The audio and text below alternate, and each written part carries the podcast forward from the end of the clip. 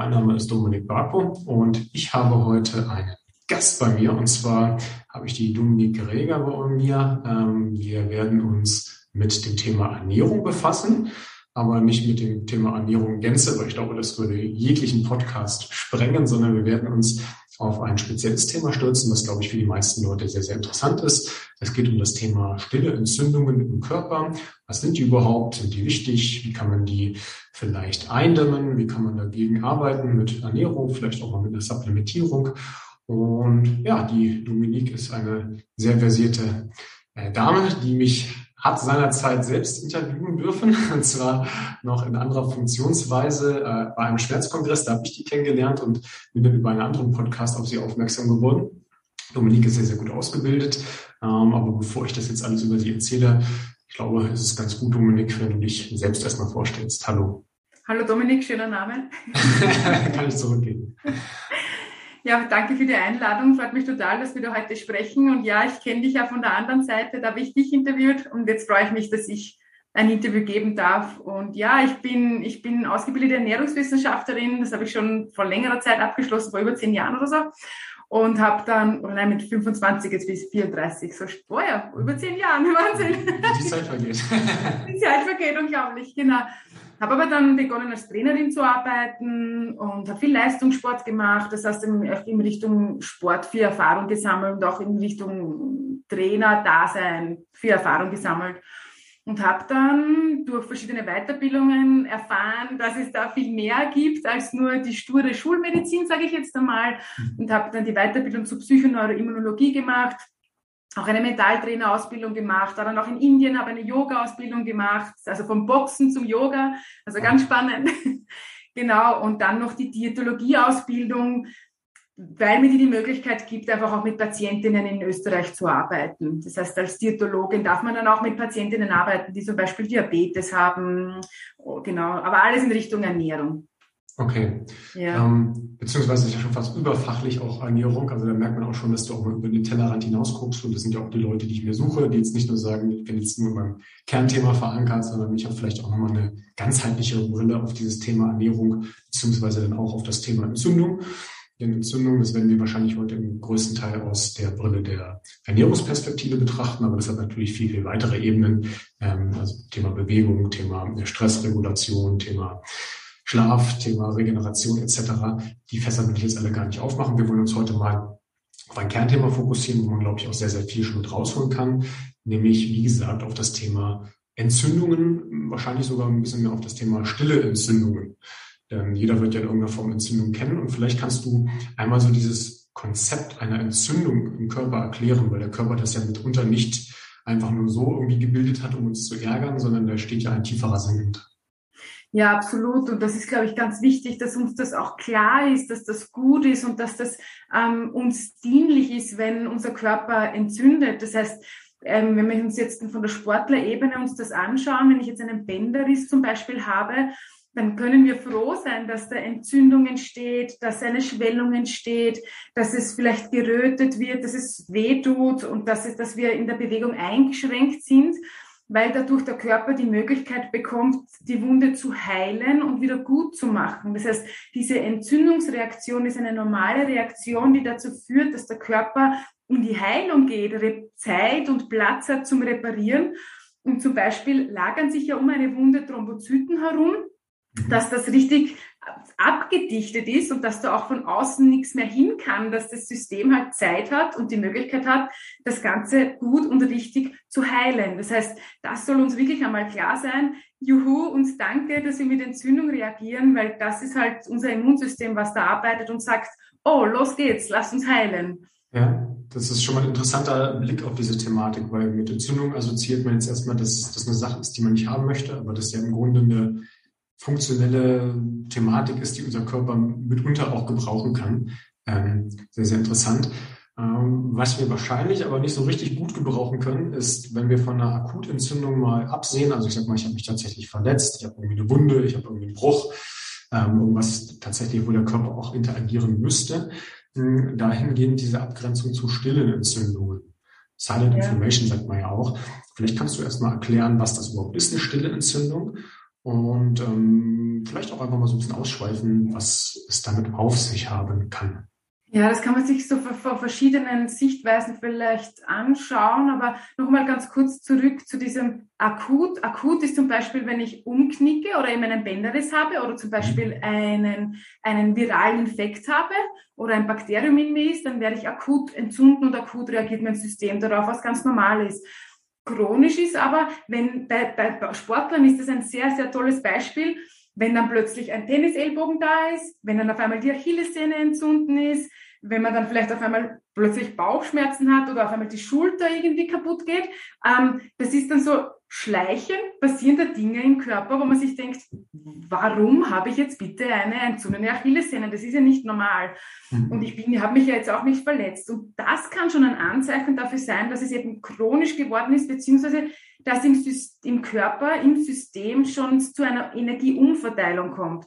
Mhm. Weil wenn das Immunsystem chronisch und andauernd aktiv ist, dann braucht es natürlich enorm viel Energie und dann kann es passieren, dass das System sagt, ja, die Bänder und die Muskulatur, die brauchen wir jetzt einmal nicht, weil wir wollen ja überleben. Das heißt, es wird dann Energie weggenommen von der Muskulatur, von den Bändern zum Beispiel und hin zum Immunsystem gebracht. Es kommt zu einer Energieumverteilung damit wir einfach überleben. Das heißt, unser System schaut einfach drauf, dass wir nicht sterben. Also sind wir froh, dass, das, dass, sie das macht, dass das System das macht.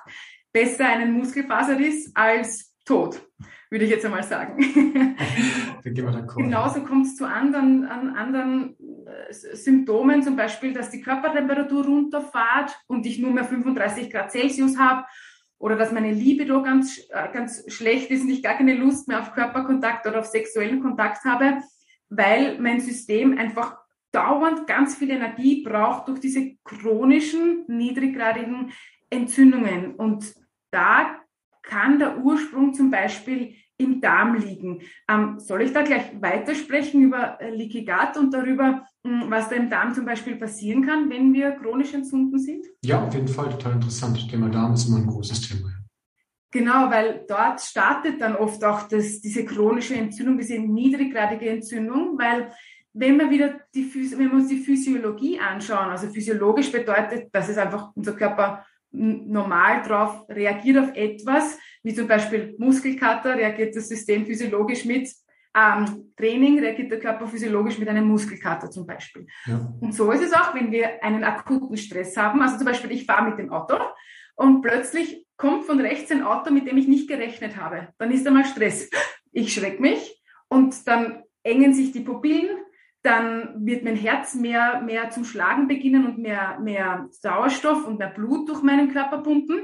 Und aber auch der Darm wird dadurch beeinflusst, nämlich dass er eigentlich aufhört zu verdauen richtig, weil für eine richtige und gute Verdauung ist es wichtig, dass wir in Ruhe sind, dass unser unser Nervensystem aktiv ist, dass uns entspannt der Parasympathikus. Wenn der Sympathikus aktiv wird, dann kann es zum Beispiel zu Durchfall kommen, wie es ganz typisch ist, oder wenn man nervös ist oder irgendeine Prüfung hat, dann muss man plötzlich dauernd aufs Klo und hat vielleicht Durchfall sogar. Mhm. Und so passiert das ganz normal, dass in dem Darm, in den Darmwänden, die sind ja durch diese, diese, die, unsere Zellen im Darm sind durch diese Tight Junctions miteinander verbunden. Also das sind mhm. diese Verbindungen zwischen den Darmzellen. Und diese gehen ganz normal physiologisch auf. Das alles an Energie, was wir da im Darm haben, was wir so gegessen haben in den letzten Stunden, Tagen, geht sofort durch den Darm in unser System hinein, damit wir einfach genug und viel Energie haben und alles holen, was wir so im Körper haben. Dass wir gut denken können, dass wir auf die Bremse steigen, wenn das Auto kommt und dann auch richtig reagieren und handeln. Und das ist ganz normal. Das ist auch gut so, dass das ist, weil sonst, das ist, schützt uns halt ja wieder. Problematisch ist es, wenn jetzt nicht nur die, die Türen offen sind, sondern wenn die, die ganze Tür weggeschmissen worden ist. Das heißt, wenn da dauernd Tag der offenen Tür ist. Weil, wenn man sich einmal vorstellt, was da alles im Darm drinnen ist, wie unverdaute Verdauungsrückstände oder Viren, Bakterien und andere Dinge, die vielleicht Stuhlreste zum Beispiel, die eigentlich im System gar nichts drinnen verloren haben. Wenn dann das aber alles ständig durch das System durchgeht, durch die Darmwände, weil die eben chronisch offen sind durch zum Beispiel chronischen Stress, dann muss das Immunsystem dauernd sagen, oh mein Gott, was ist da los? Ich muss die ganze Zeit kämpfen. Da ist immer irgendwie ein bisschen ein kleiner Stress. das kostet Energie, aber aktiviert das Immunsystem nicht so stark, dass es zu einer coolen, guten, richtigen, heißen Entzündung kommt, sondern es ist dann eher so eine dahinlodernde Entzündung, die man gar nicht so richtig mitbekommt, aber die ganz viel Energie kosten könnte. Mhm. Hast du ganz, ganz viel gesagt. Ne? Das ist ja dann diese, diese Silent Inflammation, also diese Stille, die man vielleicht gar nicht merkt, die aus meiner Sicht aber vielleicht viel gefährlicher ist als diese akute, wo man genau weiß, okay, jetzt ist hier was passiert, mein Körper reagiert gegen die Leute, wenn die dann mit, äh, du hast schon ein paar Themen angesprochen, aber beispielsweise auch Chronic Fatigue, also diese chronische Ermüdung, die das einfach haben, äh, die das dann gar nicht in Verbindung mit ihrem zu aktiven Immunsystem bringen, was, ja, du hast es schon, schon sehr, sehr gut erklärt, was natürlich die ganze Zeit dann ähm, ordentlich ziehen kann. Ich meine, ich habe sogar mal Zahlen gehört darüber, wie viel äh, Energie in so einer Kalorienbilanz ausgedrückt so ein Immunsystem normalerweise schluckt. Das kann ganz, ganz wenig sein. Also mit dem Nagel mich nicht auf Zahlen fest, aber ich habe irgendwie was gehört von 50 Kalorien oder so was, bis ja, hin zu 2000 oder so. Ne? Genau, man sagt so 87 oder 90 Kalorien herum Ach, braucht okay. das Immunsystem, mhm. wenn es nicht aktiv ist pro Tag. Und es kann dann bis zu über 2000 Kalorien brauchen. Und das, das ist, sind ur viele Kalorien einfach, dass das Immunsystem da braucht. Und wenn man daran denkt, wenn wir eine Sepsis haben zum Beispiel, dann muss man sofort Cortison spritzen, weil sonst, man muss das Immunsystem sofort stoppen, weil sonst würden wir dann sterben und auch an multiplen Knochenbrüchen zum Beispiel muss man Cortison geben, weil das ist das, Cortison ist einerseits dazu da, das Immunsystem rauszuschicken und sozusagen ins Battlefield zu bringen, aber Cortison ist auch dazu da, oder Cortisol, je nachdem, es wieder zurückzuholen. Und genauso wird dann Cortisol gespritzt, damit das aufhört, weil sonst wird der Mensch sterben, weil das Immunsystem so aktiv ist und so viel Energie kostet. Genau. Mhm. Und das ist super, was du da gesagt hast, Chronic Fatigue, also diese chronische Müdigkeit oder Erschöpfungssyndrom, es kann bis hin zu gehen, dass man depressiv ist, sich zurückzieht und einfach nichts mehr machen mag, weil man einfach keine Energie mehr hat. Und da kommt halt dann auch so Sachen äh, zum Sprechen. Warum traut sich ein Mensch, das Leben nicht zu verändern? Warum geht er nicht her und beendet die Beziehung, den Beruf und sucht sich nach was Neuem? Ja, weil die Energie wahrscheinlich oder möglicherweise fehlt. Mhm. Lieber das, was ich gewohnt bin, was mir halt ein bisschen Stress macht, weil es irgendwie ungut ist, die Beziehung, der Beruf oder whatever, als das ganze Leben über den Haufen schmeißen und dann halt in eine komplette Veränderung gehen, was ja natürlich auch Energie kostet, aber dann danach, was danach nach dieser Veränderung kommt, ist ja im Endeffekt viel schöner und spannender, also laut meiner Erfahrung zumindest, als wenn man in was bleibt, was einem nicht so gut tut. Ja, total interessant. Also das, das ist immer von jemandem, der gesund ist, schwierig zu verstehen, aber wenn man dann in so einem Loch ist, ist es natürlich extrem schwierig, da rauszukommen und dann ja, machen Kleinstveränderungen schon einen ganz, ganz großen Teil aus, weil halt eben die Energie nicht da ist, weil halt der Akku nur irgendwie zu fünf Prozent irgendwann aufgeladen ist man dann halt nicht die Kraft hat zu sagen, okay, jetzt benutze ich diese 50 Prozent Energie. Hat aber auch, ähm, kann ich auch nochmal meinen Senf zu beitragen, evolutionsbiologische Gründe, dass äh, neue Routinen schwieriger zu implementieren sind. Das, äh, ich erkläre das immer so, dass wenn äh, ein Steinzeitmensch gesagt hat, ach, weißt du was, mir geht's hier eigentlich ganz gut, aber ich gucke hier mal hinter dem Busch, mal gucken, was da ist. Und da ist dann blöderweise ein Säbelzahntiger gewesen, hat ihn aufgefuttert dann war seine Neugier vielleicht ganz okay, die war aber potenziell lebensbedrohlich. Was für einen Steinzeitmenschen vielleicht sinnhaft war, ist für uns aber eher unsinnig, weil in unserer heutigen Welt wir eigentlich kaum wirklichen lebensgefährlichen Gefahren ausgesetzt sind, sondern das oftmals nur diesen Impuls benötigt. Und gut, darum sind wir dann schon wieder im Bereich irgendwo, dass man vielleicht auch die entsprechende Kraft dafür haben muss äh, und die natürlich dann auch über den Darm gezogen werden kann. Also äh, finde es toll, dass wir das Thema Darm jetzt hier überhaupt triggern, äh, äh, weil das nicht, also ich sag mal, seit dieses Buch da mit Charme rauskam, das fing bei mir damit so an, dass ich mich vorher schon damit befasst habe, aber das so ein bisschen gesellschaftlicher geworden ist, das Thema, und die Leute verstanden haben, dass es nicht nur ein Schmuddelding, wo irgendwie Stuhl produziert wird und ein bisschen Nahrung in meinen Körper kommt, sondern dass da viel, viel mehr im, Darm passiert. Ähm, das, was du jetzt angesprochen hast, das ist ja im Endeffekt ähm, auch unter dem ähm, Überbegriff Leaky Gut zu verstehen. Vielleicht kannst du da nochmal so ein bisschen einhaken. Äh, für mich besonders interessant, weil ich Leaky Gut Patient war und immer noch zumindest meinem Zonulinwert zufolge nach bin. also sehr, sehr, sehr, sehr spannend das Thema auch für mich selbst. Okay. Ja, spannend, ja, genau. Um, ja, ich gehe da sehr gerne drauf ein. Ich, ich, möchte nur ganz kurz was auf, auffassen, was du vorhin Total. gesagt hast. Das Total. ist so cool, was du gesagt hast, weil das super dazu passt, das mit dem, wenn wir ähm, als Jäger und Sammler unterwegs waren und dann halt hinter den Busch geschaut haben, da war der, der, der, der Säbelzahntiger. Ähm, das ist auch der Grund, warum wir so ein extrem ähm, hochaktives, Immunsystem haben. Also unser Immunsystem reagiert relativ schnell und sehr stark. Ja, warum? Weil wir haben ja die ganze Welt erobert und wenn ich ein Pilz oder ein, ein, ein, ein, ein, eine Beere oder irgendwas esse und sofort dran sterbe, dann wäre das irgendwie blöd, weil dann würden wir jetzt nicht als Homo sapiens da auf der ganzen Welt sein. Und das ist mitunter der Grund, diese Neugier, die wir hatten, dieses, wir schauen in die Zukunft, wir schauen, dass wir die Welt erobern, wir gehen weiter, wir gehen weg von Afrika, sondern gehen Richtung Asien, Europa und so weiter. Das mitunter ist, ist eigentlich aktuell jetzt ein Problem für uns und unser System, weil wir eben ein so reaktives Immunsystem haben und das kann uns dann oft eben zum Problem werden, weil äh, es eben irgendwie viel Energie kostet und das wird wiederum ausgelöst von einem Leben, das wir leben, was halt nicht dem entspricht, was wir gewohnt sind mit Transfettsäuren, zirkulierendes Fett im Körper zum Beispiel oder Blaulicht und so weiter. Aber da können wir gerne nachher noch dann drüber sprechen, dass es eigentlich darum geht, einen so natürlichen wie möglichen Lebensalltag und Lebensrhythmus zu haben und auch dementsprechend sich zu ernähren, nämlich artgerecht und so natürlich wie möglich, weil dann unser System das versteht, unser System versteht, ähm, versteht Zuckeraustauschstoffe zum Beispiel nicht oder unser System versteht komplett verarbeitete Lebensmittel nicht. Und dann kann es sein, dass sich das ansetzt in unserem Körper. Die Leber denkt sich, was ist das? Ich kenne das nicht. Und das kann sie dann gar nicht entgiften vielleicht. Oder Plastik, Schwermetalle und so weiter. Genau.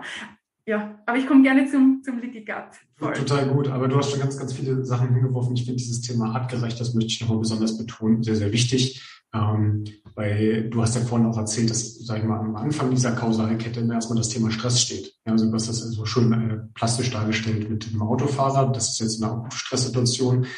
Wir sind natürlich irgendwie heutzutage dauernd Stresssituationen ausgesetzt. Ne? Äh, Umweltgifte, äh, Blaulicht, äh, falsche Ernährung, äh, Stress, den wir uns mental machen, ob, obwohl es eigentlich de facto vielleicht gar keinen Stress gibt oder wir ähm, Dinge überinterpretieren, vielleicht auch in einem, im Mikrokosmos selbst gefangen sind. Also die Kausalkette muss immer in irgendeiner Form erstmal mit Stress unterbrochen werden, damit man halt nicht ständig in diesem äh, Fight-or-Flight-Modus ist, sondern auch mal in diesen, über die Vagusnervstimulierung dann auch mal in den, das heißt ja nicht umsonst äh, Parasympathikus beziehungsweise Rest and Digest, also auch Verdauungsmodus kommt. Also sehr, sehr gut gesagt. Aber genau, komm noch mal auf das Thema Leaky Gut zurück, weil ich glaube, dass super, super viele Leute mit dem Thema Leaky Gut nichts anfangen können und ich weiß es auch, weil ich darüber viel berichte. Ich glaube aber, dass super, super viele Leute unter einem Leaky Gut leiden und wissen das gar nicht. Ja, das ist eben das Thema, wenn man, wenn der Darm halt nicht ganz funktioniert und da irgendwie was nicht ganz passend ist, dann kann es eben sein, dass es ein Leaky Gut ist, dass eben diese, diese Darmwände chronisch offen sind und äh, immer wenn es zu verletzt, also die Darmwand ist eine sehr dünne Wand, die besteht nur aus einer Zellschicht. Das heißt, das geht eigentlich relativ schnell, dass das kaputt geht, unter Anführungszeichen. Und es gibt Wege, dass das, dass das aufgeht, eben physiologisch, aber es gibt auch Möglichkeiten, dass diese Darmwände aufgehen durch zum Beispiel falsche Ernährung, wie zum Beispiel Gluten in, in der Nahrung, dass die, das, das Gluten in der Nahrung kann speziell hergehen und diese Darmwände öffnen. Und das kann man zum Beispiel, so wie du es vorher schon gesagt hast, mit dem Zonulinwert messen. Mhm. Also dieses Zonulin führt dazu, dass diese Darmwände aufgehen. Und, und wenn diese Darmwände offen sind, dann kommt es eben zu diesem Leaky Gut, also zu diesem löchrigen Darm. Das heißt, die Darmwände sind nicht mehr zu, sondern es ist offen, es ist ein Loch und dann kommen eben Stoffe vom Darm in unser System. Was, man uns, was uns klar sein muss, ist, dass wenn wir essen und das Ganze durch den Darm durchgeht, dann ist es immer noch alles draußen. Es fühlt sich für uns vielleicht drinnen an, weil wir ja da was schlucken und das dann da so reingeht durch den Magen und durch den Dünndarm und Dickdarm. Aber das ist immer noch draußen. Und da, da muss ein System, nämlich das Immunsystem, entscheiden, wer darf da rein und wer nicht. Das heißt, es braucht einen Türsteher, der sagt, du darfst da nicht rein und du darfst da rein. Und wenn diese Darmwände immer zugehen, wie zum Beispiel nach einem sehr anstrengenden ähm, äh, Sporteinheit, dann gehen diese Darmwände vielleicht auch auf, weil es so anstrengend war. Dann ist es wichtig, dass man dem System Zeit gibt, dass die Darmwände wieder zugehen können. Und auch wenn ich jetzt akut Stress habe, weil ich gerade eben stehen bleiben habe müssen beim Autofahren, dann dauert es ein bisschen und dann gehen die Darmwände auch wieder zu. Problematisch ist es mhm. aber, wenn die offen bleiben, weil dann eben, wie ich schon gesagt habe, Dinge reingehen, die dann nichts drinnen verloren haben. Das heißt, wenn sie schön zu sind, dann gehen nur Dinge durch, die auch da durch sollen, wie zum Beispiel ähm, Glucose. Also wenn ich Kohlenhydrate esse, dann verstoffwechsel ich das zum kleinsten Teil zu Glucose. wenn ich Eiweiße oder wenn ich Proteine esse, dann verstoffwechsel ich das durch meinen Verdauungstrakt auch zu Eiweißen. Und das ist gut aufnehmbar für, unseren, für, unseren, für unseren, unser System. Das geht durch die Darmwände durch. Das Immunsystem sagt, passt, das kenne ich, brauche ich nicht kämpfen, alles gut. Und bei Eiweißen oder bei Fetten ist es auch so, dass es in kurzkettige Fettsäuren halt aufgespalten wird. Und dann geht das durch die Darmwände durch. Das System, Immunsystem sagt, ja, das kennen wir, das gehört zu mir oder das, damit kann ich was anfangen. Aber wenn wir jetzt uns, uns jetzt vorstellen, dass diese Darmwände eben nicht zugehen, ich vielleicht auch meine Verdauung nicht mehr richtig funktioniert, weil mein Magen zu wenig sauer ist, Beispiel, dann kann es sein, dass wenn wir zu den Eiweißen sprechen, dass diese Eiweiße nicht so zu Aminosäuren aufgespalten werden, zu kleinen Teilen, mhm. sondern dass der ganze Eiweißbrocken durch den Darm durchgehen, also durch die Darmwände durchgehen, in unser Inneres. Und dann ist das Immunsystem halt auf Alarm und sagt, was ist das? Es ist einfach ein ganzes Eiweißstück. Oder, oh mein Gott, da kommen Bakterien plötzlich ganz viele durch. Oder, wow, so viele Viren. Oder was macht Stuhl in meinem System? Und mhm. dann reagiert das System sehr stark und zum Beispiel kann es dadurch auch zu Allergien kommen, weil Allergien ist im Endeffekt eine Überreaktion des Immunsystems. Das heißt, mhm. wenn es die Darmwände chronisch offen sind, dann kann es zu Autoimmunerkrankungen zum Beispiel auch kommen, zu Asthma, und eben zu, zu Allergien oder Unverträglichkeiten.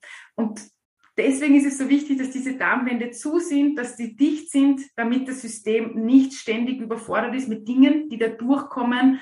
Und, und das Immunsystem sagt, damit kann ich nichts anfangen. Das gehört, das, das, das ist einfach zu viel für mich. Weil es halt dann überreagiert und dann verfetten zum Beispiel auch die Barrieren. Weil ein aktives Immunsystem bedeutet immer, immer auch Fett, immer Entzündung. Entzündung bedeutet eine Fettreaktion. Das heißt, es kann dann sein, dass die ganzen Darmwände und der Darm dann sich beginnt zu entzünden, zu verfetten, weil da einfach ständig das Immunsystem halt aktiv ist. Ausgelöst durch ein Leaky Gut, durch einen, einen undichten Darm. Mhm. Oh, da hat jetzt gerade so viel drin gesteckt. Ähm, versuchen wir mal auf, äh, also ganz, ganz toll und schön erklärt auch. Ähm, ich finde find zwei Sachen nochmal auch äh, interessant, so als, als Bild vielleicht. Du hast gesagt, wenn ich was esse, dann ist das zwar in mir drin, aber eigentlich ist das noch nicht in mir drin.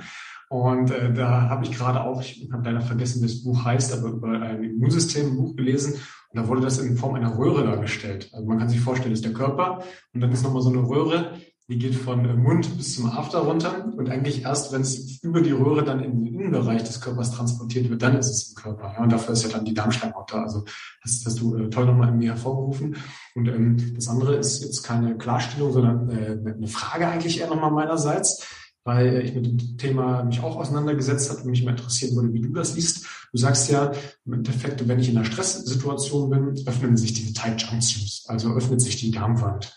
Ähm, danach was zu essen ist ja erstmal relativ schwierig für das System, also im Stress zu essen weil ja dann tatsächlich genau das passieren kann, was du sagst, dass unverdaute Proteine dann äh, in den Körper gelangen, dass irgendwie äh, Gluten dann nicht entsprechend äh, draußen gehalten werden kann. Würdest du dann empfehlen, nach so einer Sporteinheit nicht direkt zu essen? Ja, auf keinen Fall. Also das ist meine Meinung. Ich würde, ich rate meinen Klientinnen, Kundinnen, mir selbst. ich, ich, wenn es wirklich sehr anstrengend war, es kommt drauf an. Also wenn jemand eine Stunde locker laufen geht, na gut, eine Stunde kann schon sein, dass es zum dass das Stresssystem schon aktiv geworden ist. Aber wenn man jetzt 20 Minuten einen gemütlichen Spaziergang macht oder ein bisschen schneller laufen geht oder vielleicht einmal schwimmen geht, dann, dann wird das nicht zu Stress ausgeartet sein. Aber wenn ich einen CrossFit-Workout mache, eine Stunde lang zum Beispiel, oder wirklich für einen Marathon trainiere und da regelmäßig sehr anstrengende Workouts mache und Trainings mache, dann auf jeden Fall wirklich so eine halbe Stunde, Stunde warten und dem System einfach Ruhe geben, vielleicht zuerst duschen gehen, vielleicht einen Tee trinken oder so, aber wirklich einmal runterfahren und dann erst Nahrungszufuhr. Okay, ganz wichtiger Hinweis, wie ich finde, weil ähm, das so ein bisschen äh, konterkariert mit dem Thema, also was ich auch manchmal versuche, so das evolutionsbiologisch zu erklären. Und das ist ja häufig so, dass wir erst jagen und erst sammeln, also erst die Energie aufbringen und nach der Energieaufbringung wir quasi abends uns äh, ans Lagerfeuer gesetzt haben, es zubereitet haben und gegessen. Aber äh, da besteht ja auch eine gewisse Zeit zwischen dem Jagen und dem Laufen und der tatsächlichen Nahrungszubereitung. Also das würde ja wahrscheinlich dann für unsere Vorfahren schon bedeutet haben, dass die schon mal so auf natürliche Art und Weise ein bisschen runtergekommen sind. Und fand es auch ganz gut, dass du gesagt hast, eine gewisse Zeit oder halt aber sich ähm, vielleicht auch Tools bedienen, um so runterzukommen. Also ich selbst atme äh, oder arbeite viel mit Atmung und Meditation. Also auch das kann man durchaus mal nach einem Workout machen, dass man sagt, ich mache hier nochmal eine kleine lockere Mobility-Einheit dahinter oder versuche mal über den Atmung oder über die Atmung dann auch den Vagusnerv zu aktivieren. Aber ähm, ja, sehr interessant, dass du das nochmal, nochmal so klargestellt hast. Ähm, ich glaube, Leaky Gut ist dann so einigermaßen verstanden. Ich glaube, das Thema ist, ist auch ganz groß und da kann man noch ganz, ganz tief ins Detail gehen, was, was noch alles passiert. Ich denke aber für, äh, für so ein Grundverständnis äh, reicht das in jedem Fall. Viel interessanter ist es jetzt nicht nur zu sagen, okay, ich glaube, ich habe ein Leaky Gut, ähm, sondern zu sagen, wie kann ich das denn bestimmen? Also das kann natürlich im wahrsten Sinne des Wortes ein Bauchgefühl sein, aber die Medizin gibt ja wahrscheinlich auch ein paar Werkzeuge her, um zu sagen, woran kann ich das denn erkennen? Ja, also da ist halt auch oft so, dass wenn man in der ich will die Schulmedizin nicht schlecht machen oder so, aber es wird dann oft eine Gastroskopie oder Koloskopie gemacht, wenn man irgendwie mhm. Magen-Darm-Beschwerden hat und da, da, sieht man halt oft nicht das, was ich wirklich sehen möchte. Ja. Und da würde ich halt raten, eine Darmanalyse zu machen, ähm, weil ich da einfach auch ganz genau sehe, sind Verdauungsrückstände im Stuhl zum Beispiel, also funktionieren meine Verdauungsenzyme über die Bauchspeicheldrüse vielleicht nicht richtig oder ist mein Magen zu wenig sauer, damit die Verdauungsenzyme nicht richtig aktiviert werden. Dann kann ich auch messen das Mikrobiom, ob das gut ausgeglichen ist, ob es zu einer Fäulnisflora gekommen ist. Durch diese Fäulnisflora, also wenn jetzt zu viel von den falschen und Darmwechselbakterien da sind, kann es ja auch zu Verletzung kommen bei, bei, der, bei den Darmwänden, wodurch auch dann dieses Leaky Gut ausgelöst werden kann. Und es kann natürlich zum Beispiel auch gemessen werden, ob es Entzündung im Darm vorhanden ist oder eben auch, ob die Darmwände offen sind, was du eben schon noch gesagt hast, den, den Zonulin, den, den Zonulinwert, mhm. den auch misst. Aber das alles auf jeden Fall über eine Darmanalyse mal einen Status quo machen, davor nicht die Ernährung umstellen, nicht jetzt begonnen, beginnen glutenfrei zu essen und dann ist vielleicht alles gut und dann ist sich wieder Gluten, weil ja eh alles gut war, sondern alles so lassen, wie es ist, keine Darmbakterien, gar nichts nehmen, einmal eine Darmanalyse machen und dann kann man auch wirklich schauen, was da los ist im Darm. Sehr guter Hinweis. Also auch ähm äh, auch nicht gleich in Panik verfallen, weil viele Leute dann schon im Vorfeld denken, oh Gott, jetzt muss ich meine komplette Ernährung umstellen und Ernährung ja auch eine gesellschaftliche Thematik immer ist und für viele dann auch gedanklich schwierig ist, was dann wieder zu Stress führen kann. Oh Gott, was soll ich jetzt statt Brot essen und anstatt meiner Lieblingspizza und den Nudeln, jetzt verhungere ich ja. Sondern erstmal entspannt bleiben und vielleicht tatsächlich erstmal den Status quo überprüfen. Ähm, wenn ich dran denke, verlinke ich das unten auch nochmal, dann äh, packe ich da nochmal zumindest für äh, Deutschland äh, Labore unten runter in die Beschreibung, äh, bei denen ihr auch mal so einen Test machen könnt. Die sind auch echt nicht so teuer. Also das liegt irgendwo zwischen 50 und 150 Euro und ist aus meiner Sicht immer eine ganz gute Investition, um mal so einen Status quo zu bekommen. Ähm, ja, du, bevor wir vielleicht nochmal an das Thema gehen, wie, wie kann man denn da so ein bisschen gegenregulieren, äh, hast du gerade das Thema Mikrobiom, Darmbakterien nochmal mit ins Spiel gebracht. Vielleicht bringen wir da auch nochmal für den oder diejenigen, die sich jetzt mit dem Thema gar nicht so auskennen, noch so ein bisschen Licht ins Dunkel. Hm, vielleicht lass uns nochmal so ein bisschen über das Thema Darmflora sprechen und was Bakterien überhaupt bei uns in unserem Darm zu suchen haben. Äh, brauchen wir die? Ja, das ist, da, da geht es eben darum, dass die eben dafür zuständig sind, dass da, dass, dass, dass also im Darm sitzen ja 90 Prozent unseres Immunsystems. Das sind genau diese Darmbakterien, die dafür sorgen, dass da alles gut ist und dass da alles passend ist sozusagen. Und wir mhm. haben halt gute Darmbakterien wie die Lactobacillen zum Beispiel oder die Bifidobakterien, die dazu, dazu führen, dass da, dass da, dass da gut sauber ist, dass da alles halt im richtigen Milieu ist und dass dadurch auch die Schleimhäute gut aufgebaut sind.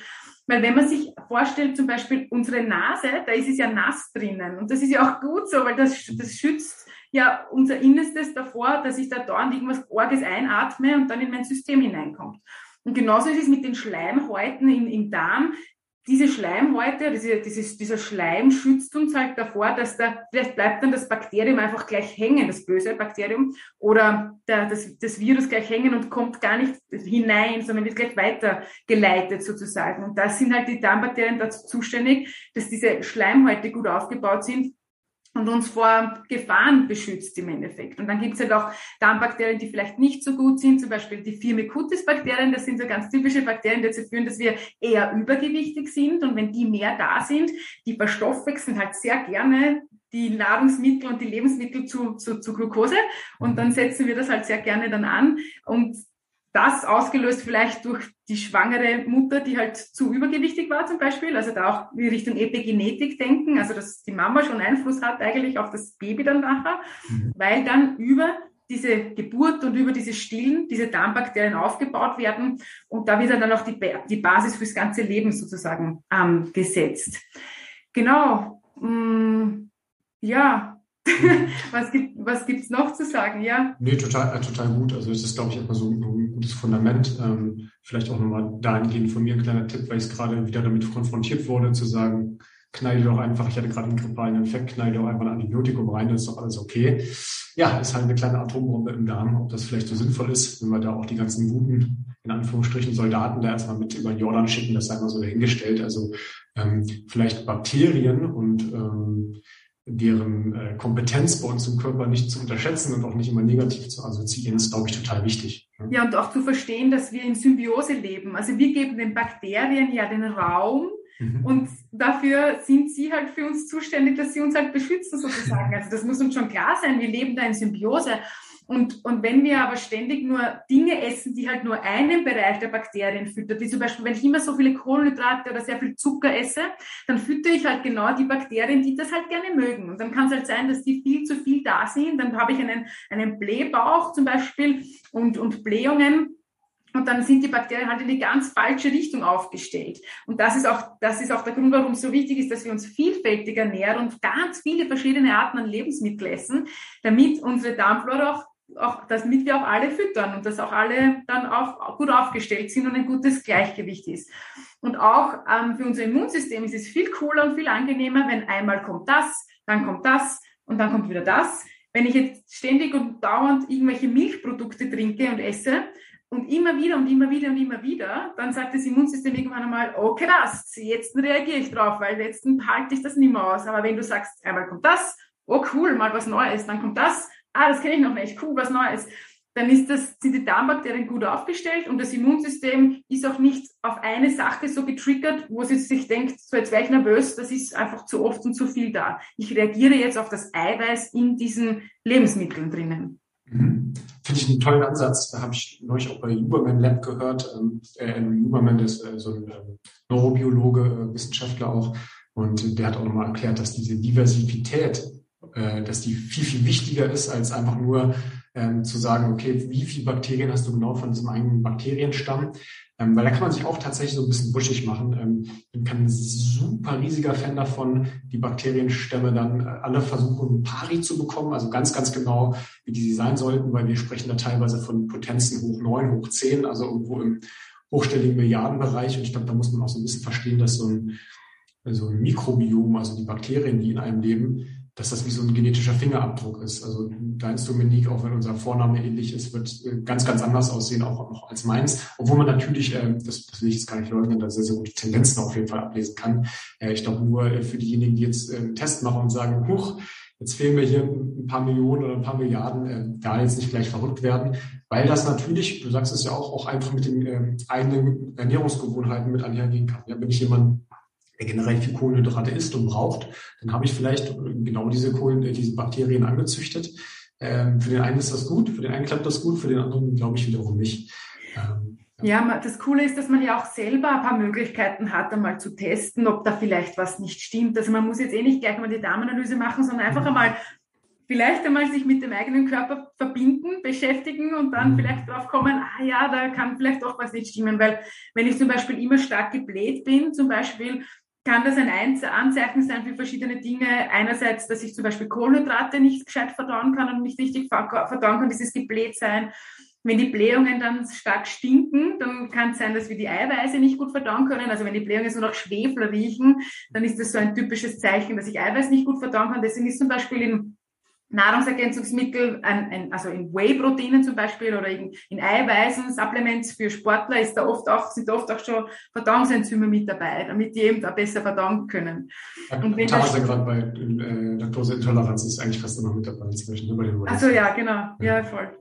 Ja, und wenn der Stuhl schmierig ist oder wenn ich ganz viel Klopapier brauche und dann kann es sein, dass ich halt, die, dass die Fettverdauung nicht richtig funktioniert. Mhm. Das kann ein Zeichen sein, dass die Darmflora zu wenig sauer ist zum Beispiel, dass einfach zu, zu, zu, dass die, das Milieu nicht passt, dass durch die Enzyme nicht richtig aktiviert werden, aber auch, dass die Bauchspeicheldrüse vielleicht die Enzyme nicht richtig produziert.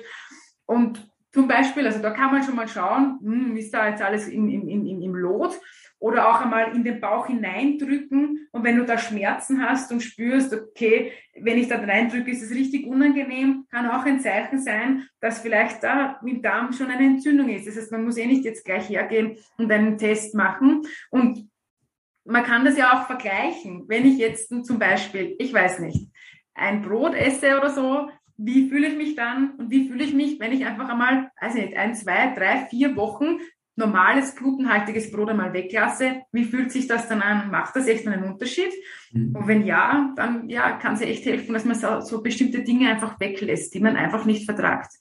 Ja, äh, total wichtig, äh, auch einfach mal auf den Körper zu hören, anstatt irgendwie immer nur auf irgendwelche Befunde zu achten, weil der Körper gibt einem eigentlich, also das ist eigentlich so die, das beste Messinstrument, was man hat. Ja, also da hilft auch mein Aura-Ring hier irgendwie nicht, äh, der, der, kann natürlich auch tolle Sachen, aber mein Körper merkt das eigentlich ein, zwei Tage früher, genau was du gesagt hast, Blähbauch, Bauchschmerzen, äh, mal abtasten. Ich hatte es aber unten rechts an diese ILC-Klappe, das Probleme gemerkt habe, seitdem ich Gluten weglasse, äh, gar nichts mehr. Das ist auch so sehr interessant, also da habe ich sofort was gemerkt.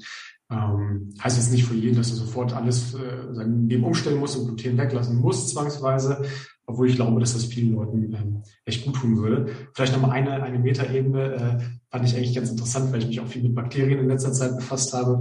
Nochmal mir so diese Gut-Brain-Achse angeguckt, also diese äh, Verbindung zwischen Gehirn und zwischen Darm. Und ich weiß noch, früher, als ich mir das angeguckt habe, wurde immer gesagt, ja, so 10 Prozent wird wahrscheinlich so, also das waren so Mutmaßungen, der Darm mit dem Gehirn kommunizieren und 90 Prozent das Gehirn mit dem Darm. Und wenn man heute in die Literatur guckt, dann steht das genau andersrum da. Genau, und das, 80 bis 90. Ja, genau. Das, ich finde diese, ich finde diese Ebene schon äh, fast ein bisschen gruselig. Du hast vorhin das Thema Symbiose angesprochen. Ähm, da kann man sich schon mal fragen, wenn 90 Prozent des Informationsflusses vom, vom Darm aus zum Gehirn laufen, ob wir unsere Bakterien bestimmen oder ob unsere Bakterien nicht uns bestimmen. Das klingt zwar jetzt wie in so einem Science-Fiction-Film, aber de facto haben die wahrscheinlich, zumindest nach meinem jetzigen Stand, relativ viel Einfluss auf, auf uns, wie wir uns fühlen, wie es geht, viel mehr als wir glauben. Das ist so super, was du da sagst. Und ich habe eh vorher auch kurz daran gedacht, ich müsste mal den Vagusnerv erwähnen. der Vagusnerv ist eben der Nerv, der das enterische Nervensystem mit dem Hirn verbindet. Also vom Mund bis zum After ist dieser, dieser, dieser Vagusnerv, der unseren Verdauungstrakt mit dem Hirn verbindet. Und das ist so spannend und so, so, so arg spannend, dass eben 80 bis 90 Prozent ähm, vom Vagusnerv von unten nach oben kommunizieren, aber nicht von oben nach unten, also von oben nach unten nur 10 bis 20 Prozent eben. Und da stellt sich halt jetzt da stellen sich für mich verschiedene Fragen einfach. Wenn ich da dauernd Entzündung habe, warum soll es mir dann im Kopf gut gehen, wenn das System dauernd unten sagt, oh mein Gott, wir sind da komplett überfordert, wir essen da dauernd, mit dem können wir nicht umgehen, das passt nicht zu unserem System. Wir haben jetzt keine Zeit, einen neuen Job zu suchen oder so, wir müssen einmal schauen, dass wir überleben. Und dann Message zum Gehirn, no way, da geht jetzt gar nichts, wir machen da gar nichts Neues zum Beispiel. Und auch dieses chronische gestresst sein und wir unterschätzen das alle. Da bin ich mir ganz sicher, dass das unterschätzt wird von, von ja, ich bin happy, ich liebe meinen Job nach zehn Jahren Burnout oder so. Und ich glaube, dass man das im Vorhinein schon ein bisschen abfangen kann, dieses, na nicht nach zehn Jahren Burnout, sondern ah, ich glaube, da ist ein kleines Anzeichen, das tut mir nicht so gut, ich sollte vielleicht mehr gegenregulieren, mehr Pausen machen, öfters aufstehen oder mehr meditieren. Weil da stellt sich dann auch die Frage, wenn ich chronisch gestresst bin, mein ganzes System immer dauernd in, in Vollgas arbeitet, wo bleibt denn dann die Arbeit für, also wo bleibt dann Platz für den Parasympathikus? Eben der mhm. Parasympathikus ist eben das Nervensystem, das uns entspannend runterholt. Und der wichtigste Nerv des parasympathischen Nervensystems ist der Vagusnerv. Das heißt, unser, unser Darm-Hirnachse ist so extrem wichtig, und kann eigentlich nur dann richtig funktionieren, unser Darm, also dieser Vagusnerv, wenn wir entspannt sind. Also wenn wir entspannt und ruhig sind, wird unser Vagusnerv aktiv, wird unser Parasympathikus aktiv und dann können wir, können wir kreativ sein, Neues schaffen und ein glückliches Leben leben. Und alles umgekehrt ist eigentlich nicht für uns geschaffen und führt zu chronischen, nicht übertragbaren Krankheiten wie Übergewicht, Diabetes, metabolisches Syndrom, Atherosklerose, Herz-Kreislauf-Erkrankungen, Krebs. Mhm. Und das ist ja die ganze Zeit, dass wir an diesen, an diesen Symptomen und Krankheitsbildern sterben. Und das, deswegen steht über allem drüber der Stress. Der Stress steht meiner Meinung nach über allem drüber. Deswegen sollten wir alle viel mehr meditieren, viel mehr runterfahren, viel mehr in die Natur gehen und spazieren gehen. Und das klingt banal und so, ja genau, in die Natur gehen, das wird mir helfen. Aber wenn man das regelmäßig macht und sich da wirklich Zeit für die Ruhe nimmt, dann darf das System auch wieder richtig funktionieren und arbeiten. Kann ich nichts ergänzen. Also äh, hätte, ich, hätte ich das jetzt auch nicht sagen können, aber genau so ist es ja. Also der äh, wie sagt man immer, der, der äh, Fischling vom Kopf. Nee, andersrum, doch so rum.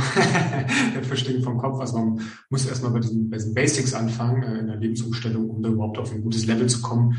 Weil ansonsten kannst du, glaube ich, supplementen und dich so toll ernähren, wie du willst, wenn du genau dem Darm immer die Funktion äh, null zuteilst, also immer nur sagst, du weißt du was, äh, ich befasse mich jetzt nur mit Stress und mit anderen Themen, dann ähm, kannst du, kannst du so wenig essen, wie du möchtest, äh, beziehungsweise dann auch so gut essen, wie du möchtest, krankt das System halt von oben. Sehr, sehr, sehr, sehr schön. Ähm, nichtsdestotrotz, ich sag mal, ich bin jetzt auf dem Level und sage, ich gehe regelmäßig spazieren, ich mache meine Sporteinheiten, ich setze mich mit Licht aus, ich meditiere, ich atme, ähm, ich habe mein Leben to total top im Griff, liebe meine Frau, mein, mein Job und was weiß ich. Und sage aber, okay, jetzt möchte ich trotzdem wissen, wie ich meinen Darm so ein bisschen besser pflegen kann. Vielleicht auch gerade in Bezug auf Leaky Gut, auf Zündungsprozesse. Gibt es da irgendwelche Themen, vielleicht auch im Bereich antioxidative Ernährung, die du vielleicht mitgeben kannst? Ähm, vielleicht kann man das mal aufteilen, dass man erstmal in das Thema reingeht. Was kann man dem Darm Gutes tun, zuführen über die natürliche Ernährung? Und was sollte man vielleicht weglassen über die natürliche Ernährung? Ja, das ist, das können wir auf jeden Fall aufnehmen, das Thema und da ein paar Tipps geben.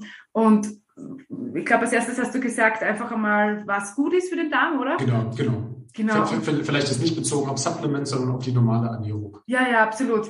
Also da gehe ich zuerst einmal her und, und sage mal gar nichts, was irgendein Lebensmittel betrifft, sondern geht's her vor dem Essen und betet von mir aus oder macht sonst irgendeine Achtsamkeitsübung, die einfach dazu führt, dass man in Ruhe ist. Hm. Handy ausschalten, Laptop ausschalten, alles weglegen und einfach nur essen, damit der Körper auch die Chance bekommt, mit dem, was er dazu zugeführt bekommt, dass er auch da gut damit umgehen kann.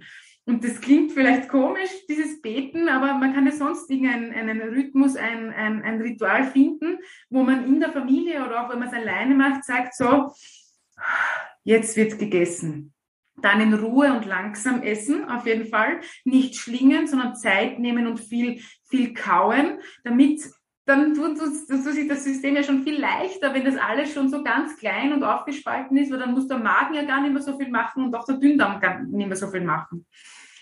Genau, und dann eine Lebensmittelvielfalt hineinbringen. Also ich schon, wie ich es vorher gesagt habe, nicht immer das Gleiche essen, sondern vielfältig sein und ganz viel Gemüse essen. Gemüsesorten wie zum Beispiel im Brokkoli, da ist das Sulforaphan drinnen oder im Kurkuma ist das Kurkumin drinnen.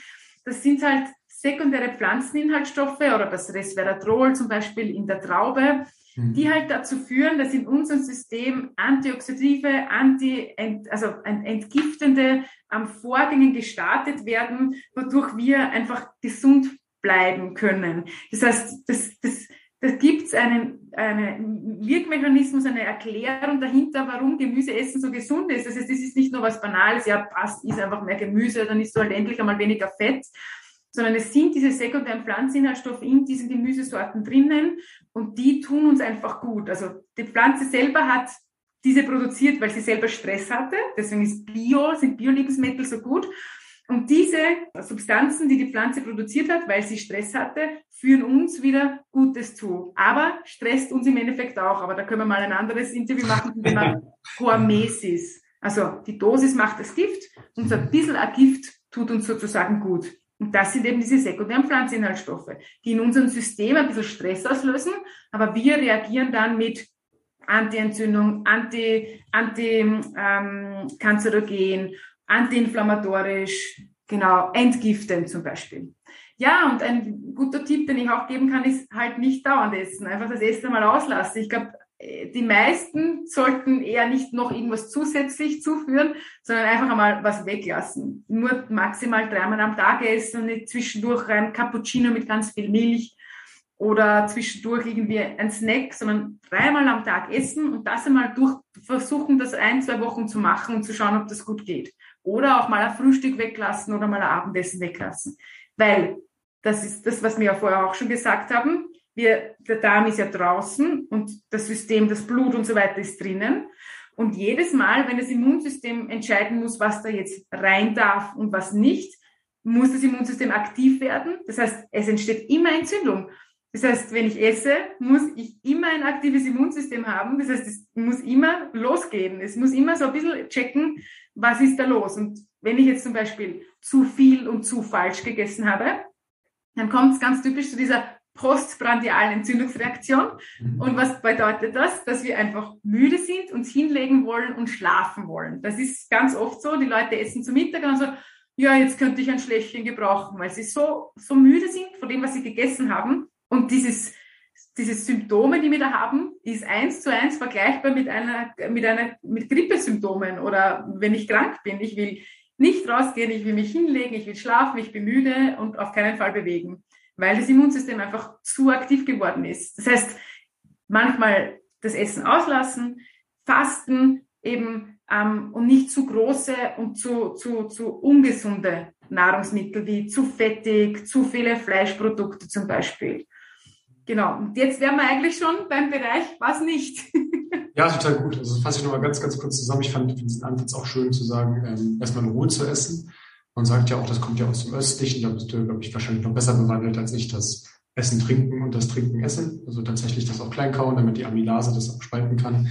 Ähm, dann äh, viel Gemüse essen, differenziert essen ähm, und äh, nicht andauernd essen. Ja, das sind, glaube ich, auch so die wesentlichen Punkte. Und gerade dieses nicht andauernd essen, das sind wir ja bei diesen ähm, äh, ich habe vor tatsächlich mit jemandem diskutiert, der meinte, na, das ist auch so ein Ernährungstrend. Und meine ich, nee, das ist kein Ernährungstrend. Das ist was, äh, das ist was, also es gibt viele Ernährungstrends, auf denen wir nicht alle aufspringen müssen. Ähm, aber das ist etwas, was ganz natürlich ist, äh, dass wir einfach nicht den ganzen Tag nur von Nahrung umgeben sind, sondern dass wir uns früher verdienen mussten und dann auch im Zweifel vielleicht sogar nur einmal am Tag gegessen haben das ist auch so schön erklärt, hat natürlich auch dann wieder was mit Blutzucker und Insulin zu tun und äh, AMPK und äh, mTOR, aber das sind, glaube ich, also Sachen, die sind dann sehr, sehr weitreichend, aber allein diese Autophagie-Mechanismen zu sagen, okay, auch auf anderen äh, Ebenen wird auch zellular mal eine Reinigung stattfinden, das ist schon super, super interessant. Aber genau, vielleicht nochmal ähm, äh, auch, also das waren schon mal, schon mal gute Tipps. Finde es auch gut, dass du das jetzt nicht anhand eines, eines einzelnen Nahrungsmittels äh, klar machst, weil das, äh, das wird dann häufig tatsächlich so glorifiziert zu sagen, jetzt muss ich jeden Tag dies oder das oder jenes essen, sondern auch mal so, so eher so ein Ernährungsgrundkonzept mitzugeben. Aber äh, nichtsdestotrotz gibt es ja doch schon tendenziell Dinge, von denen wir gesellschaftlich gesehen eher zu viel essen, äh, die man vielleicht eher weniger essen sollte. Da hast du bestimmt auch noch ein paar Tipps. Ja. Also ein wichtiges Thema für mich ist, und das ist halt immer das Brot, das kommen wir auf das kommen wir noch, aber ein anderes Lebensmittel. Das gute halt, Brot. das gute deutsche Brot, das ist so ja, genau. ja, ja. Aber ein anderes, ein anderes Lebensmittel da, wo halt alle dann so, wow, das kann nicht sein, ist halt die Milch. Hm. In Milch sind einfach ganz viele Wachstumshormone drinnen ähm, und kann zu unterschiedlichsten Dingen in unserem Körper führen, und dann auch natürlich zur Entzündung, aber auch zu Wachstum. Wachstum, was wir nicht wollen. Also wenn du im Alter gerne lange Ohren aus den, lange Haare aus den Ohren haben magst und aus der Nase und große Ohren und große Nasen haben magst, dann trink ganz viel Milch. Es ist halt, es sind halt wirklich sehr viele Wachstumshormone drinnen. Milch ist dazu da, das Kalb schnell stark zu machen. Es, es, es ist einfach ganz anders aufgebaut als unsere Milch jetzt und kann halt zu Allergien zum Beispiel auch führen. Also Kinder, die halt nicht gestillt worden sind, wo einfach von Anfang an Kuhmilch gegeben worden ist, da ist die Wahrscheinlichkeit höher, dass sie dann auch Allergien später haben. Mhm. Das heißt, das ist ein, ein, ein, ein meiner Meinung nach sehr wichtiger Tipp, dass wir einfach nicht so viele Milchprodukte essen, von mir ist das Joghurt, das ist fermentiert, da sind wieder Bakterien drinnen, die gut für unseren Darm sind, aber jetzt so ganz viel Milch trinken, ganz viel Käse essen, da würde ich halt aufpassen. Vielleicht auch mal auf die Haut schauen, wie die wird, wenn man mal Milchprodukte weglässt zum Beispiel. Genau, dann auf jeden Fall eben das mit dem, mit dem Gluten, mit dem viel Brot essen. Ich backe mein Brot immer selber mittlerweile. Also nicht immer. Ich backe mein Brot sehr gerne selber. Ich kaufe auch glutenfreies Brot. Aber es gibt da super Rezepte, wie man selber Brot backen kann. Es geht sehr einfach, kostet auch jetzt nicht so viel. Und es gibt so viele Produkte schon, muss man sich auch wieder überlegen. Es ist dann halt wieder verarbeitet. Mm, aber das Gluten hat halt die Chance, die Darmwände zu öffnen durch über diesen Zonulinweg. Und äh, gibt es auch eine spannende Doku auf, ich glaube, ähm, das Gift in deinem Brot. Da kann man mal nachschauen, wo es auch ums Thema Glyphosat geht, mhm. also um ähm, Pflanzenschutzmittel, dass das vielleicht in Kombination sogar steht, dass eben so viel Glyphosat auch in, in, in Brotprodukten oder in Getreideprodukten drinnen ist.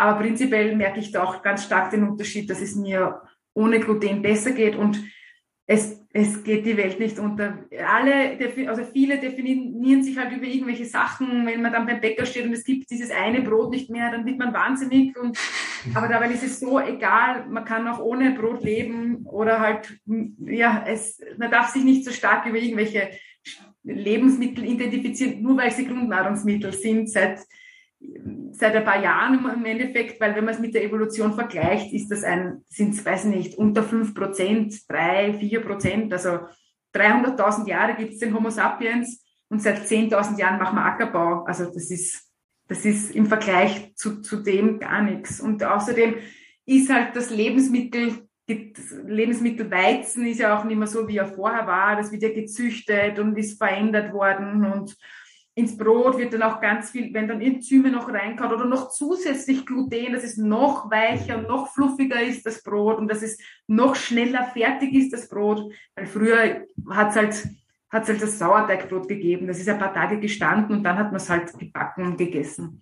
Das sind dann wie beim Joghurt auch wieder beim Fermentieren. Genau, genau. Und das wäre auch so ein Tipp. Da mal einmal schauen, wenn man merkt, unreine Haut oder dass der Darm eben die ganze Zeit irgendwie verrückt spielt, einmal das auszuprobieren, einmal vielleicht Milch wegzulassen und halt dann die, die Getreidesorten, Roggen, Weizen, Dinkel, genau. Beides aus meiner Sicht auch heutzutage deutlich einfacher, als das früher noch der Fall war. Also gerade Milch, äh, jeder gut sortierte Supermarkt, der hat auch äh, Milchalternativen, also dann auch auf pflanzlicher Basis. Und da muss man auch wieder gucken, ob man dann verträgt, glaube ich. Also für nicht jeden würde ich jetzt gleich zu einer Sojamilch raten. Ähm, aber ist auch immer die Frage, wofür man Milch braucht. Ich sag mal, im Müsli kann man sich auch schnell selbst mal einen Joghurt machen äh, oder einen Kokosjoghurt oder dergleichen. Also das geht so unglaublich unkompliziert. Ich mache das einmal die Woche, das dauert zwei Minuten. Und auch dieses Thema äh, Glutenersatz, da denkt man natürlich als allererstes an Pizza, Pasta und Brot.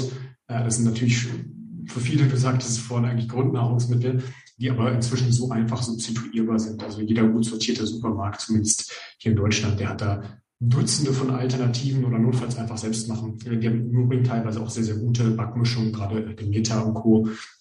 Das vielleicht auch nochmal als kleiner Tipp, das hast du vorhin auch äh, nebenbei erwähnt, aber du gibst so viele Infos, das äh, ist toll, aber nicht, dass da irgendwas untergeht. Natürlich auch die Qualität, du hast von, von, von Bio gesprochen, die Qualität ist da auch immer sehr, sehr entscheidend. Also wenn ihr sagt, ich kann in gar keinen Fall auf Weizen verzichten, und das äh, kann ich mit mir selbst überhaupt gar nicht ausmachen, dann doch bitte versuchen, da mindestens Bioqualität oder ähm, Bioland, Naturland, Demeter, weil äh, die Siegel, da könnt ihr euch relativ sicher sein, dass da zumindest kein Glyphosat drin ist und bei anderen nicht zwangsläufig. ja, also sehr, sehr wertvolle Tipps, danke. Ähm, da würde mich mal, würde mich mal interessieren, vielleicht nochmal das Thema Supplementierung, ob du da irgendwas empfehlst, wenn du sagst, okay, jetzt ist hier alles im Argen, das kriege ich vielleicht mit meiner normalen Ernährungsumstellung nicht hin. Gibt es da vielleicht nochmal eine Möglichkeit, ein paar Tipps, wo du sagst, okay, das, das kannst du den meisten Leuten empfehlen? Ja, absolut. Also wenn es ums Thema Darm geht, dann, dann auf jeden Fall, wenn jetzt zum Beispiel eine Antibiotikakur notwendig war, wir können ja manchmal wirklich froh sein, dass wir Medikamente erfunden haben und weil sonst würden wir an einem kleinen Infekt wahrscheinlich sterben.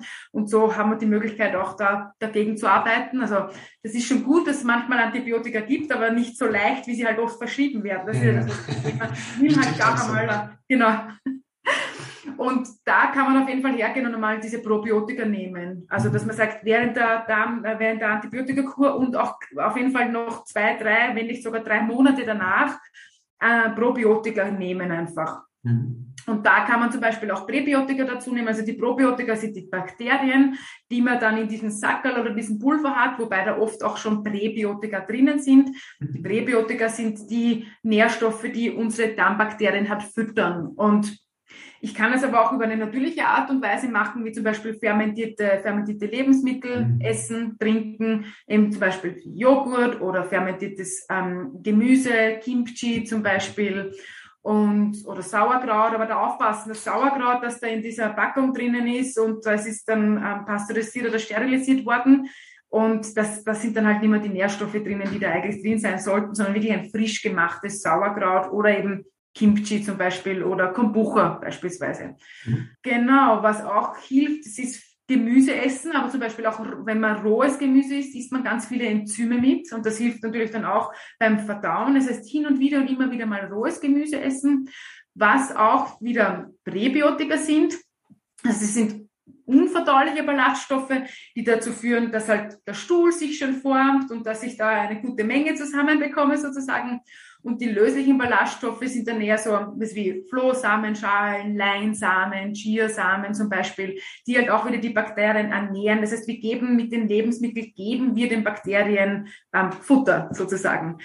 Und, und auch auf jeden Fall, was man machen kann, ist zum Beispiel Glutamin nehmen. Glutamin baut die Darmwände auf und baut diese Schleimhaut auf. Das ist so ein, ein, ein Pulver, also bitte nicht diese Kapseln bestellen, das ist viel zu wenig, sondern es geht da wirklich darum, dieses Pulver zu nehmen im Lauf des Tages. Zink auf jeden Fall, weil das auch unterstützt, die Darmwände aufzubauen. Genau, und ähm, du bist, glaube ich, ein Fan von Butyrat, gell? Also man kann ja ich teste es gerade, ja. Mal genau. gucken, was, was, der nächste Wert sagt. Aber fand ich ganz interessant. Aber das wird ja auch natürlicherweise im Darm dann über Fermentationsprozesse selbst hergestellt. Genau, das heißt, also man kann ja Butyrat natürlich zuführen. Also das sind kurzkettige Fettsäuren, die entstehen, wenn wir unsere Dünndarm, also wenn wir unsere Bakterien im, im Darm füttern, mhm. entstehen diese kurzkettigen Fettsäuren wie zum Beispiel Butyrat und das kann man zum Beispiel auch mit resistenter Stärke hinbekommen, indem ich zum Beispiel abgekühlten Reis oder abgekühlte Kartoffeln esse. Mhm. Dann, da ist da diese resistente Stärke drinnen, dann nehme ich das zu mir und dann füttere ich ganz speziell diese, diese Darmbakterien, die kurzkettige Fettsäuren produzieren und dann entsteht eben dieses Butyrat und das ist halt genau der Gegenspieler zum Zonulin. Das Zonulin macht auf, das Butyrat macht zu. genau. Ja, das sind so einfache, wertvolle Tipps. Ja? Also einfach mal eine Kartoffel einen Tag vorher kochen, im Kühlschrank packen. Ich glaube, die kann man am nächsten Tag sogar wieder erhitzen. Die resistente Stärke ist ja dann trotzdem wieder drin. Oder genau, einfach abkühlen. Man kann sie auch kochen und dann einfach abkühlen lassen, bis es halt so kühl ist. Man muss gar nicht äh, warten, sondern es eine halbe Stunde oder wie lange dauert es, bis eine Kartoffel kühl ist. Kommt auch darauf an, wie groß sie ist natürlich. Aber ich dürfte die wieder erhitzen danach das ist, das ist das zweite Mal schon, dass mich das gefragt worden ist, dass mich das gefragt werde. Ich glaube ja. Ich glaube auch, ich weiß es aber nicht. Würde ich mich vielleicht auch nochmal schlau machen. Aber ja, was auf jeden Fall klappen müsste, zumindest laut, laut meiner Idee, ist so ein Thema Sushi. Da hast du ja auch den, der Reis, der schon mal abgekocht ist. Ja, äh, aber beim Sushi aufpassen, also immer, da wird ganz, also Sushi wird mit ganz viel Zucker gemacht. Aber man ja, selber macht man nicht, aber in den normalen Sushi-Rollen ist extrem viel Zucker drin. Glaubt man gar nicht, aber Jo. Okay. also da dann auch aufpassen, aber Reis. Oder nachfragen. Beim Lokal einfach nachfragen, macht es, ist, das, ist da in den Sushi-Rollen Zucker drinnen oder nicht? Also ja. nachfragen, ja. Da dann vielleicht auch, wenn dann auf hochwertige Anbieter zurückgreifen, weil das auch viel über Themen Arsen und Co. Aber gut, da können wir, glaube ich, auch wieder ganze Podcasts von füllen. Ja, finde find ich interessant, dass du ähm, im Grunde ja auch eigentlich sagst, super, super viel äh, Supplementierung braucht man da gar nicht, äh, außer dass tatsächlich was im Argen, sondern auch so diese natürliche Grundform, also diese Fermentation. Äh, ich habe gerade selbst wieder Sauerkraut selbst gemacht, das erste Mal. Äh, gibt ordentlich Unterarmkraft, kann ich sagen. Und äh, kostet, glaube ich, ich habe ein Euro für so einen Kohl bezahlt und habe da fünf Gläser oder so was rausgeholt. Also da äh, ist eine ordentliche Menge, das ist günstig, das macht Spaß, das ist einfach zu machen. Ähm, genau, aber das, das, Gemüse fermentieren braucht man ja nichts. Man braucht Wasser, man braucht ja nicht einmal das Salz. Man kann sich auch einfach runter ins, unter das Wasser drücken, sozusagen, raspeln. Und im Gegensatz zu Joghurt, da braucht man halt irgendwelche ähm, Fermentations, wie sag mal, Keime oder Bakterien. Aber, oder für den Kombucha, da muss ich auch halt hergehen und das ansetzen. Aber fürs, fürs fermentierte Gemüse muss ich nur einfach das Gemüse raspeln und Wasser drauf, oder? Wie machst du's? Ich mache tatsächlich noch ein bisschen Salz rein, aber ich bin ja. noch, was, was so Gemüse angeht, noch ein relativer Neuling. Äh, Kombucha mache ich schon länger, äh, Joghurt mache ich schon länger, aber auch, auch das ist so unfassbar einfach. Ja? Das ist immer so dieses, was du vorhin meinst, diese dieser Impuls, diese Energielosigkeit, anstatt das einfach mal zu machen, mal bestellen, dann merkt man, okay, wenn ich so einen äh, Scoby-Pilz habe in Kombucha-Glas, dann mache ich da einmal die Woche ein bisschen neuen Tee rein und habe dann irgendwie für eine Woche mir in so einem Glas locker Tee gemacht, der irgendwie lecker ist, ähm, gut schmeckt, ein bisschen, ein bisschen Grüntee-Extrakt vielleicht sogar noch drin hat und dann gleichzeitig noch meine Darmflora äh, pflegt. Also Sehr cool. oftmals ist es gar nicht so super viel, äh, sondern einfach nur so diese Kleinigkeiten, genau, so ein Brotbacken ähm, und äh, auch abgesehen vom Brot übrigens nochmal, ich springe gerade zwar gedanklich ein bisschen, aber das Thema äh, Gluten, also auch beim, beim Thema Pasta und, und Co., äh, da hat es in jedem gut sortierten Supermarkt inzwischen Alternativen auf Linsenbasis, ähm, auf auf Reisbasis, äh, auf, auf Mais-Reisbasis etc. Ähm, also es gibt ja so viel, äh, selbst, selbst bei Pizzateigen gibt es welche, die sind so auf, auf Leinsamenextrakt, das hatte ich glaube ich, sogar mal auf, aus, dem, aus dem Fernsehen irgendwann gesehen, die dann auch also nicht so krass kohlenhydratreich sind, sondern sehr ballaststoffreich, da gibt ganz, ganz viel. Toll, dass du da so viele Tipps hast. Eine oder zwei Fragen hätte ich nochmal, das sind jetzt eher nochmal persönliche Fragen. Erste Frage, wie ernährst du dich selber? Das ist ja mal interessant. Mhm. Also ich ernähre mich, ich sage immer zu 99,9 Prozent, weil vielleicht 99,9, weiß ich nicht, was ist schon 100 Prozent. Ja. Aber ich ernähre mich glutenfrei einfach. Ja, also ich, ich, ich wie gesagt, ich backe mein Brot selber, ich kaufe nichts, wo irgendwo Gluten drinnen ist und ich mache das sehr, sehr streng, würde ich jetzt sagen. Aber ich, es ist für mich nicht streng, sondern es ist für mich normal einfach und das weiß meine Familie das weiß die Familie von meinem Freund. Mein Freund macht das auch. Der sich, ernährt sich auch glutenfrei. Also habe ich ein Glück gehabt. Ich habe jemanden gefunden, der das auch macht. Das ist nicht so selbstverständlich. Ja, stimmt, ja. Und umgekehrt hat er jemanden gefunden, der sich jetzt auch vegan ernährt. Also mein Freund ernährt sich schon seit über zwei Jahren vegan und das war für mich dann irgendwie auch der Grund, durch seine Erklärungen, sein Grund war für mich dann auch so, wow, mein Gott, ja stimmt, ich sollte auch vegan sein und, und hab dann mache das jetzt seit einem Dreivierteljahr, habe in dem Dreivierteljahr dreimal Eier gegessen. Also das waren so Phasen, so alle drei Monate, dass ich gesagt habe, okay, ich glaube, ich brauche jetzt Eier und habe einfach so an den Tag halt dann zwei bis vier Eier gegessen als Eierspeise oder so. Aber das hat sich dann auch jetzt im neuen Jahr komplett aufgelöst, dass ich das auch wirklich ganz weggelassen habe. Also ich, ich, ich, ich hätte mir das nie gedacht, dass, dass das je passieren wird. Aber es, es ergibt für mich keinen Sinn mehr, Tiere zu essen. Das ist einfach, das ist weggegangen. Also ich, früher war es so, bevor ich Gluten esse, esse ich noch einen Fisch oder so oder ein Bio-Huhn oder Eier. Und jetzt ist es fast schon umgekehrt. Vielleicht esse ich mal einen Keks, der beim, beim Kaffee dabei ist, dann schaue ich drauf, Milch, achso, okay, nein. Das, heißt, das, ist, das ist wirklich, das ist eine Entscheidung geworden, ja, dass ich das tue. Es geht mir auch sehr gut, meine Haut ist sehr gut. Ich habe da immer so ein bisschen Hautprobleme gehabt, die ist sehr gut die Haut, auch meiner Verdauung geht's gut und ich fühle mich nicht so, als hätte ich einen Mangel. Ich supplementiere schon, also von artgerecht zum Beispiel das, das Amin, das sind so also Eiweißprodukt aus fermentiertem Gemüse, das ist sehr gut hergestellt und auch eine sehr gute äh, biologische Wertigkeit und äh, die Eiweiße in einem sehr guten Verhältnis enthalten in diesem Produkt. So ernähre ich mich. Genau. Ich habe mhm. jetzt dann auch wieder begonnen, mehr Hülsefrüchte und so zu essen, obwohl ich weiß, dass da Lektine, Phytinsäure drinnen ist, aber ich, ich bearbeite es halt dementsprechend. Das heißt, ich lege das in Wasser rein, damit, äh, damit, und auch die Kartoffeln lege ich in Wasser rein, damit sich diese Saponine rausspülen können und dann koche ich es halt über längere Zeit. Genau. Hm, noch einmal, ich habe mir das nie gedacht, weil ich eben von der Psychoneuroimmunologie komme und da geht es halt um artgerecht mit man, man, das Gehirn ist gewachsen, weil wir Tiere gegessen haben, weil wir, die, äh, weil wir das Feuer erfunden haben und, und, und, und begonnen haben, halt Fisch aus dem Meer und so weiter zu essen. Und deswegen war es für mich so die Ernährung ganz lange. Dieses Jahr passt artgerecht, Gemüse, Obst, Fisch, Fleisch, aber nur Zweibeinerfleisch, also kein Rind und so weiter. Aber das hat sich jetzt entwickelt über die letzten dreiviertel Jahre, dass ich wirklich ähm, vegan geworden bin. Ich würde das jetzt nicht hergehen und jeden raten oder so, sondern wenn wer sagt, ja, ich esse manchmal ein Puttenfleisch oder ein Hühnerfleisch, aber bio, dann würde ich sagen, passt, mach das, das ist okay, aber ich kann es ich kann's irgendwie ethisch nicht mehr vertreten. und auch der Umwelt zuliebe, weil das kostet ja, es, es, unser, unser Planet leidet, weil wir so viel Fleisch essen, weil so viel Acker gerodet wird, weil wir die Rinder und Schweine füttern müssen mit Lebensmitteln, die ja dann eben der Acker dazu gebraucht wird. Habe ich das jetzt gescheit gesagt? Ja. Nee, nee total, total gut. Ich äh, finde es auch ganz gut, dass du das äh, aus, aus deinem Kontext aus äh, beschreibst. Ich selbst esse Fleisch und ich esse auch Eier. Ähm, aber dann ähm, auf in höchster Qualität und bei Fleisch eigentlich fast nur noch wild inzwischen. Und ähm, da ist es schon so, dass allein der, der Preis ähm, das auch, sag ich mal, von der Menge runter reguliert. Ja, also da geht man halt nicht hin und kauft dann irgendwie für sechs Euro das Kilo ein Antibiotika-Hühnchen, sondern da äh, gibt so ein Stück Fleisch dann halt auch mal für 20 Euro. Das ähm, muss, muss man sich doch überlegen, das ist für mich dann ethisch vertretbar und ähm, ja, für, für, für mich dann auch, äh, also für mich passt das sehr, sehr gut, muss ich sagen. Absolut, ähm, komplett okay, ja. Also. Muss, man, man muss auch immer, glaube ich, gucken. Äh, das, das fand ich jetzt auch nochmal interessant, diese Herangehensweise. Ähm, wir, wir sagen häufig, wenn ich, wenn ich mich ernähre, was ich äh, alles weglasse an, anstatt einfach mal zu überlegen, was wir immer noch für eine Ernährungsvielfalt haben. Und die ist ja unglaublich. Das hat es ja in keiner Generation gegeben. Also unsere Urgroßeltern, die haben sich ja von viel, viel, viel weniger Produkten äh, ernähren können. Und wir können heute eine Kiwi essen mit einem Selbstverständnis. Äh,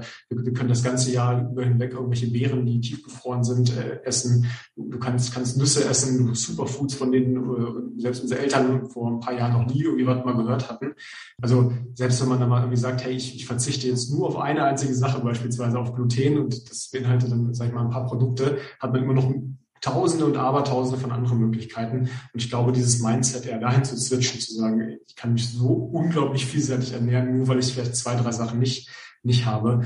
Ähm, das finde ich, glaube ich, viel, äh, viel, viel spannender eigentlich, weil das eigentlich nur ein Hebel im Kopf ist, den man einmal umschaltet und einfach mal die Perspektive wechselt. Und ich glaube, da kann es auch zu einem Paradigmenwechsel führen, dass man sich halt nicht an den Sachen aufhängt, die halt nicht klappen, sondern vielleicht eher mit einem, die gut laufen. Ähm, Absolut. Ja. Letzte Frage. Stell dir mal vor, du wärst äh, von heute auf morgen Gesundheitsministerin in Österreich. Und du bist jetzt nicht an irgendwelche Restriktionen gebunden und auch juristisch kannst du machen, was du möchtest und kannst ähm, einfach mal auf einer freien Wiese sagen, was würdest du in Österreich ändern, mal bezogen auf das Thema Ernährung? Ja, ich würde Massentierhaltungsprodukte schauen, dass das weniger wird. Mhm. Dass wir, wenn dann wirklich nur biologisches Fleisch und wenn dann die Lebensmittel äh, regional und, und, und am besten saisonal, dass es nicht mehr notwendig ist, dass man unbedingt jetzt im Winter Erdbeeren essen muss zum Beispiel. Und dass ähm, weniger Lebensmittel weggeschmissen werden, dass man da irgendwie beginnt, das wirklich anzugehen, das Thema. Ich meine, wahrscheinlich werden das eh viele machen oder sich dazu, dafür einsetzen, aber dieses, äh, ich glaube, zwei Drittel der Lebensmittel werden weggeschmissen, äh, schon am, am Anfang, weil die Gurke halt nicht perfekt ausschaut, wie eine Gurke ausschauen soll, oder halt dann im Geschäft, weil es halt nicht gekauft worden ist.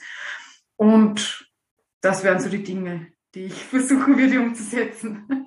Weil auch ideologisch, also gefällt mir sehr, sehr gut. Insgesamt hat mir das ganze Interview sehr gut gefallen, hat total Spaß gemacht mit dir, Dominik. Ich glaube, dass viele Leute jetzt einen anderen Blick auf das Thema Entzündung, auf das Thema Ernährung, auf das Thema Gesundheit haben.